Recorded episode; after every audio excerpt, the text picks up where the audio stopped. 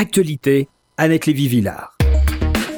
Annette, bonjour. Les élections israéliennes et le nouveau visage du pays.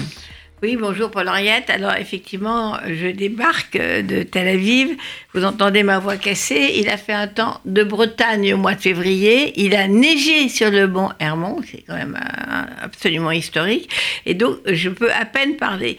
Mais je vais essayer quand même d'être euh, un peu près audible. Donc, euh, comme vous le savez, Benjamin Netanyahu a gagné un cinquième mandat, un record absolu euh, de longévité dans la politique israélienne. Mais euh, il y a quand même des choses nouvelles. D'abord, il y a un opposant centriste, Benny Gantz, qui a, fait, qui a un parti qui s'appelle Bleu-Blanc, qui est arrivé à peu près à égalité. Et surtout, les résultats électoraux montrent un pays complètement divisé. Vous avez d'un côté Tel Aviv, la bulle, the bubble, où euh, Gans est arrivé largement en tête, avec encore des restes de partis de gauche, comme les partis travaillistes, Meretz, etc. Et le reste du pays, le reste du pays, Benjamin Netanyahu est arrivé en tête avec le Likoud. Et particularité de Jérusalem, ce sont des partis ultra-orthodoxes qui cartonnent euh, à Jérusalem. Donc vous avez d'un côté les 500 000 habitants de Tel Aviv et de l'autre côté le reste d'Israël. Vous avez cette situation clivée.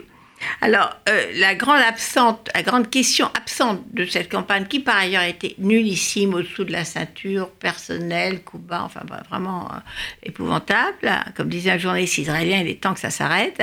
La grande absente, c'était la question euh, de la négociation d'un processus de paix avec les Palestiniens. Maintenant que les élections sont terminées, on attend le plan préparé par les Américains, par le gendre de Donald Trump. Euh, Paul Henriette que vous, euh, que vous suivez de près, Jared Kushner, et euh, l'envoyé spécial Jason Greenblatt, qui doivent publier leur plan mi-juin, c'est-à-dire après les élections, ils ont dit, et après le ramadan, autour, autour de mi-juin. Ce plan a fuité très peu. Ce qu'on en sait, c'est ce qu'a dit Jason Greenblatt, qu'il n'y aura pas de solution à deux États qu'il exclut déjà l'hypothèse de l'État palestinien. Et hier, dans une interview à Time Magazine, Jared Kushner a dit, lui, qu'il voyait plutôt la question économique, la question de la qualité de la vie, avant une, solution politique. C'est-à-dire, c'est un homme d'affaires qui a fait fortune dans l'immobilier. Il a un business plan. Business plan, c'est on va améliorer la qualité de vie des Palestiniens et après, euh, les choses politiques vont pouvoir euh, être envisagées. Alors, euh, c'est quand même c'est quand même euh, un petit peu tangent parce que, comme dit euh, Jared Kushner, les gens vont devoir accepter des compromis. On ne sait pas de quel compromis il s'agit. Des compromis difficiles, il dit.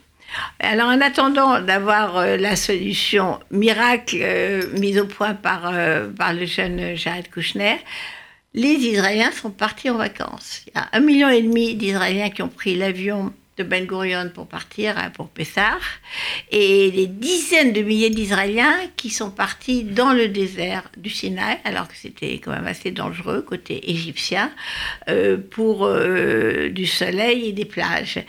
Donc euh, on attend si Sand and Sun, en attendant que se posent peut-être enfin des questions sur l'avenir de leur région.